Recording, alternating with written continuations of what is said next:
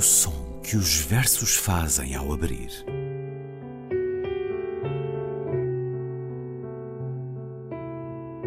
Se leio um livro e ele torna o meu corpo tão frio que fogo nenhum o pode aquecer, sei que isso é poesia. Emily Dickinson. Com Ana Luísa Amaral e Luís Caetano.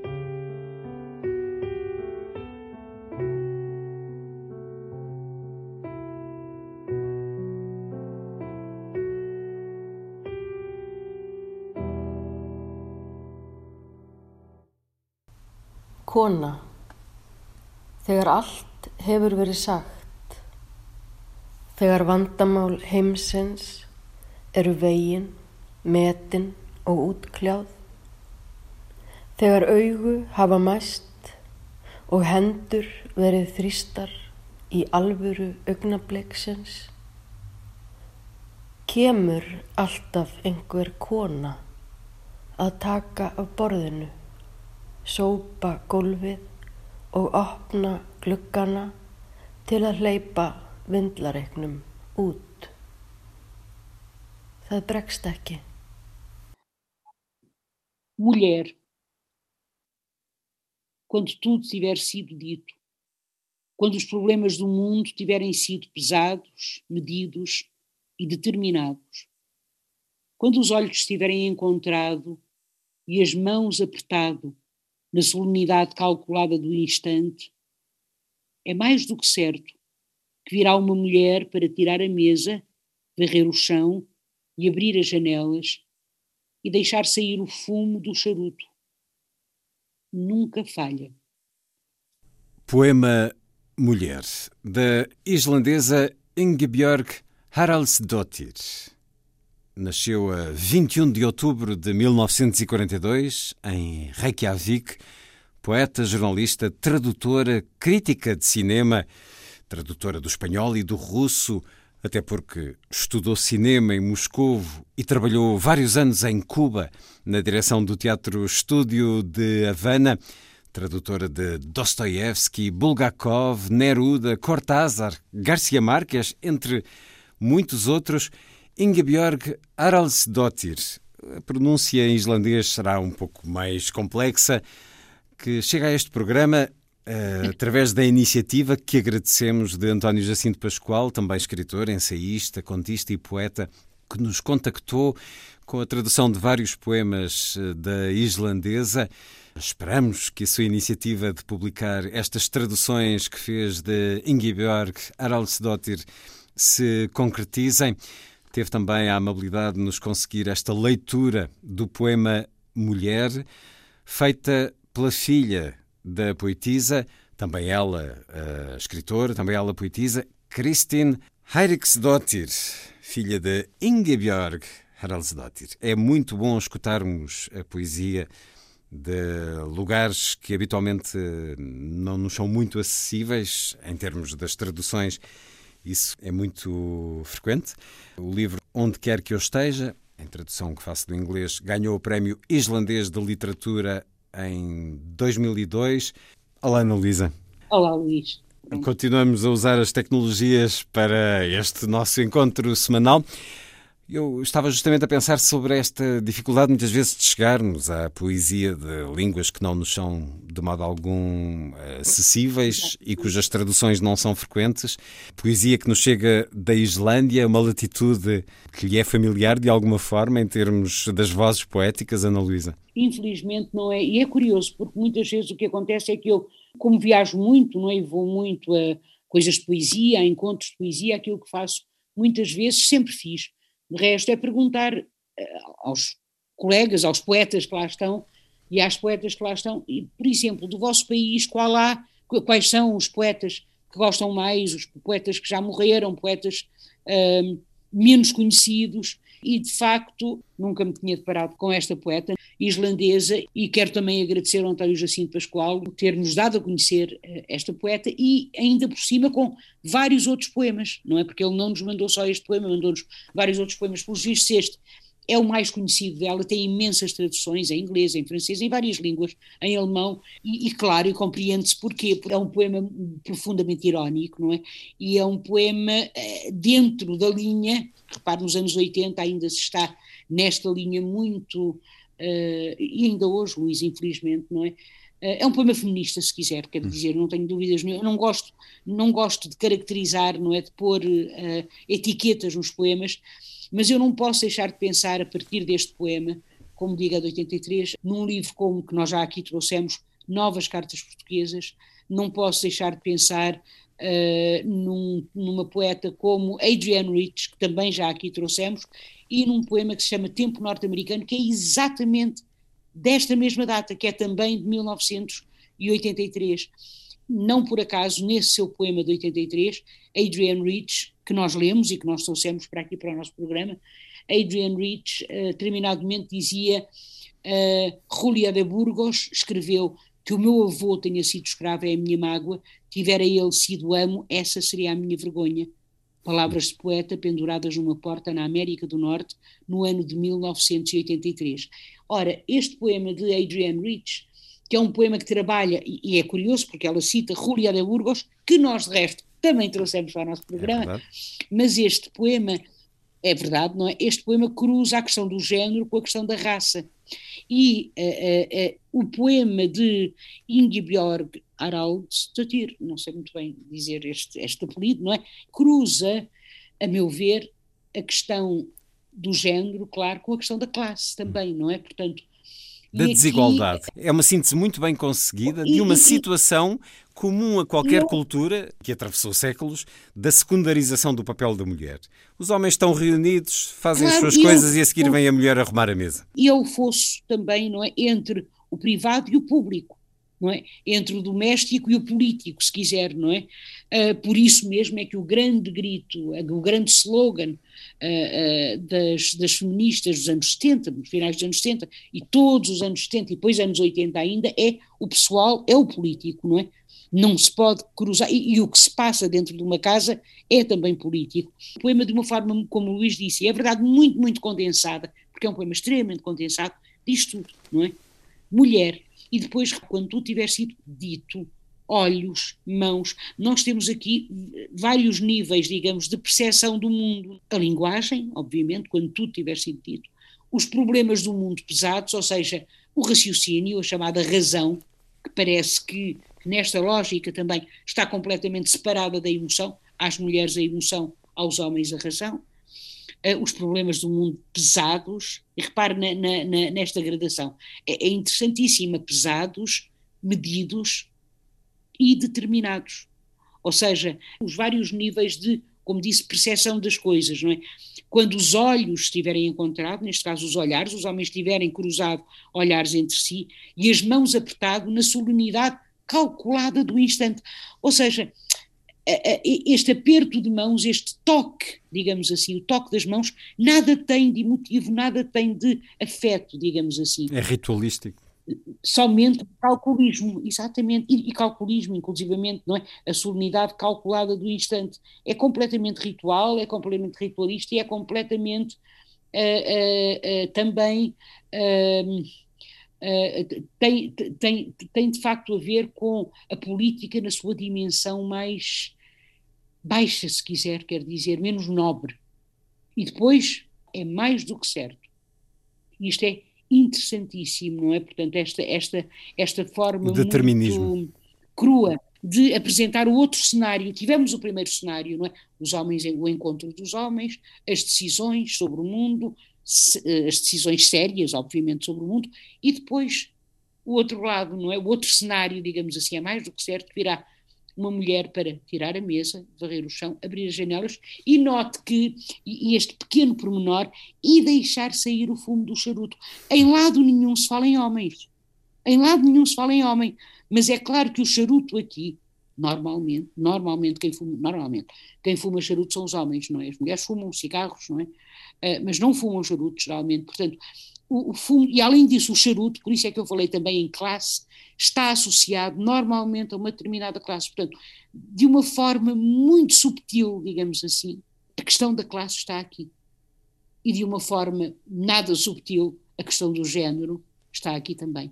E depois esta declaração final nunca falha, que é também extraordinária. Nunca é? falha no que é sentido é de nada muda. Lembro, exato, quer dizer, isto é uma verdade, isto acontece sempre assim, hum. nunca falha. Tem vindo e, a acontecer penso, menos. Tem, Luís, e todavia, portanto, nós podemos dizer, ah, uh, pronto, não é, já não é assim e tal. Uh, eu estou a pensar, por exemplo, num livro como A Morte da Mãe, de Maria Isabel Barreno, de 1989, portanto, seis anos depois deste poema, em que ela escreve uma coisa interessantíssima, que é assim, e Marx continuou, assim, primeiramente, está o homem face à natureza. Eu implorei, não digas homem, diz ser humano, mas ele não me ouviu. As mulheres tratam dos homens e os homens fazem ciência. É claro que as coisas estão a mudar e todavia, Luís, e todavia, eu não posso esquecer-me do que aconteceu há cinco anos, Luís recorda-se com certeza, de, com aquele cientista, Nobel, de resto, um prémio Nobel, que numa conferência, se não estou em erro, na, na, na, Tailândia, portanto, ele, ele é inglês, ele é inglês, Tim Hunt, isto hum. foi em 2015, Sim. e ele numa conferência disse esta coisa extraordinária: Let me tell you about my trouble with girls. Deixem-me dizer o que é que me, quais são os meus problemas com as girls, não é? Acontecem três coisas quando elas estão no laboratório. You fall in love with them.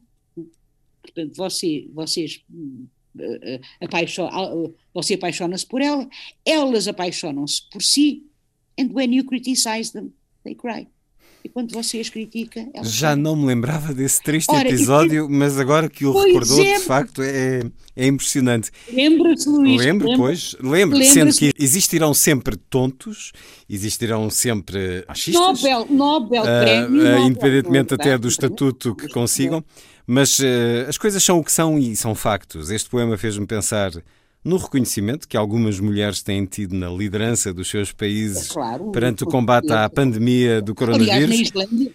A própria Islândia tem uma primeira-ministra, Katrin Jakobsdottir, mas aqui a questão é, claro, estamos também a fazer um processo seletivo. Se de um lado pusermos tipos como Trump, Bolsonaro, Boris Johnson, aquela coisa estranha chamada Duterte nas Filipinas, ou López Obrador no México, e do outro lado pusermos os nomes de Jacinta Ardern, na Nova Zelândia, primeira-ministra, que tem um percurso bastante humilde, coisa que tem aqui também questões de classe no nosso país. É muito difícil alguém que não tenha pergaminhos, nome de família, bons contactos, eh, ter uma ascensão como teve Jacinta Ardern na Nova Zelândia.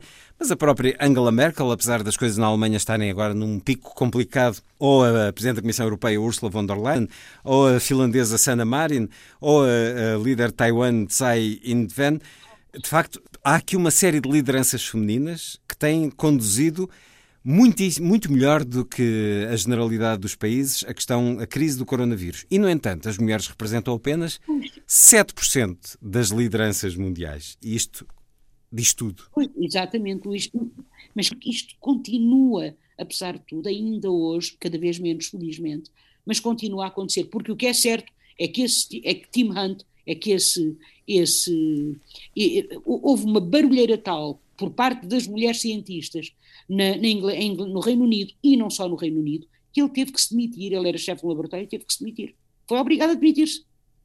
Sim, obrigado a admitir-se uma liderança. Não, provavelmente, provavelmente foi liderar outra coisa qualquer, claro. como sempre acontece. Oh, oh, oh, Luís, porque além de tudo, é homofóbico também, não é? Porque parte do princípio que as mulheres só se apaixonam por homens, Sim. os homens por mulheres, não é? E depois, além de ser sexista, além de ser, é tudo. Estava aqui a pensar, como é que acha que seria recebido hoje, ou como é que a Ana olha para um poema como A Receita de Mulher, do Vinícius de Moraes? Um poema que diz as muito feias que me perdoem, mas beleza é fundamental. Como é que, como é que este poema é relido hoje uh, perante esta maior consciência da afirmação nesta fronteira muito fina com. Bom, não vamos andar aqui a censurar uh, poesia. Olha, eu coorientei com, eu coorientei com a Rosa Martelo uma tese, portanto, eu era a coorientadora, uma tese de um, de um jovem. Uh, uh, em ascensão, felizmente, portanto, ele, ele na música e na poesia, Luca Argel, que o Luís com certeza sim, sim, sabe conheço, é, claro. o Luca Argel, que trabalhou sobre o feminismo, ler Vinícius de Moraes com viés feminista. Uh, é muito interessante. Este poema, Luís, é um poema lindíssimo. É que é um poema lindíssimo, eu conheço, não é? Pois é, mas é um poema. Uh, e todavia é um poema, é um poema altamente sexista, claro. E, não é? E então, mas é como, um é que, poema também... como que agrada o Lee? Olha, com o agrado com que eu leio Vinícius de Moraes, e Vinícius de Moraes não é exatamente, eu sei, não é exatamente um, um, pensa, estás a rir, pois eu já sei, não é? Uh, da igualdade uh, uh, entre, entre os sexos, não é? aliás, não é? A mulher quer-se, como é que ele diz? A mulher, a mulher tem que chorar, não é? Chorar devagarinho é tudo, Enquanto é, o homem. É o estereótipo de uma ponta à outra. Sendo que ele também disse é claro. que ele disse, ele que casou nove vezes, ele disse que amou muitas feias lindas. Portanto, há aqui também esta, esta subjetividade Exato. do não, que é, que beleza. O poema, o poema é também. É claro, o poema, repara, mas é a mesma coisa, não é? Quer dizer, é um homem que escreve aquele poema extraordinário aos filhos. Filhos, melhor não tê-los, não é? Mas se não tê-los, como sabê-los, etc. Sim. Aquele poema que é Cocó está branco, Cocó está preto, é um poema maravilhoso, e todavia, ao que parece, Vinícius Moraes não era exatamente ele o cuidador dos filhos. Não é? Portanto, eram as mulheres que ele tinha que cuidavam dos filhos, não era ele, não é? Bem, isto levava-nos uh, para uma portanto, longa conversa. É claro. Uh, vamos voltar à poesia. Levava Eu acho que é preferível, é melhor. É melhor voltarmos a Ingeborg Haraldsdottir, escutarmos esse poema Mulher, mas um, António Jacinto Pascoal mandou-nos mais, mais alguns. Quer-nos ler mais algum Mandou. poema, Ana? Sim, vou ler este Desaparecida. Há uma mulher desaparecida que outrora partiu de casa seminua e com fogos ateados nos seus olhos seguiu pelo caminho acima e desapareceu no ardiloso nevoeiro, ainda rosada de juventude. E não mais vista, não mais, desde então. Vou-lhe fazer um pedido. Gosto muito do terceiro poema de novembro. Ah, Leia-nos esse. É. Poema de novembro. Sentei-me à distância. Esperei que a tempestade passasse. Pensei então. Ressoa nos meus ouvidos um suspiro chegado da floresta de outubro. Nuas e negras, as árvores assim ficaram, e frias de morte todas as aves canoras, e o silêncio atravessando tudo, até alguém ter dito: todos os caminhos partem daqui. É muito bonito, mas eu e é gosto, poemas. mas eu tinha pedido o terceiro, o terceiro poema de novembro. É maravilhoso. Terceiro poema de novembro. Tal como perder Deus sem nunca o ter tido, como estar pronto a partir no cais, fitando navios, sulcando o passado, como perder algo que ninguém teve. É uma de uma, eu, eu de uma eu depuração extraordinária. Exatamente, Luís. Pode ser que alguém queira publicar as traduções, estas traduções, não é? E outras, obviamente, não é? Porque realmente elas são maravilhosas. Mais uma vez, muito obrigado a António Jacinto Pascoal por nos ter apresentado Ingebjörg Haraldsdottir, a islandesa, nasceu uh, 21 de outubro de 1942, deixou-nos 7 de novembro de 2016. Assim a trouxemos hoje, Natal, que também muitas vezes evoca o norte da Europa. Ana Luísa, Feliz Natal, Feliz Natal a todos aqueles que fazem parte deste programa, escutando. Feliz Natal, com saúde, com paz. Muito obrigada. Para si também, Luís. E... e para todos. E para todas. Até para a semana. Até para a semana, Luís.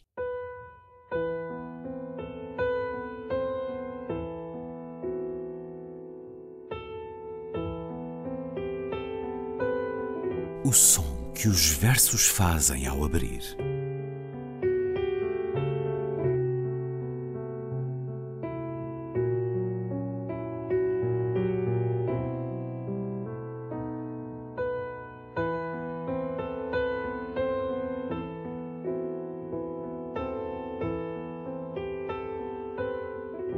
Com Ana Luísa Amaral e Luís Caetano.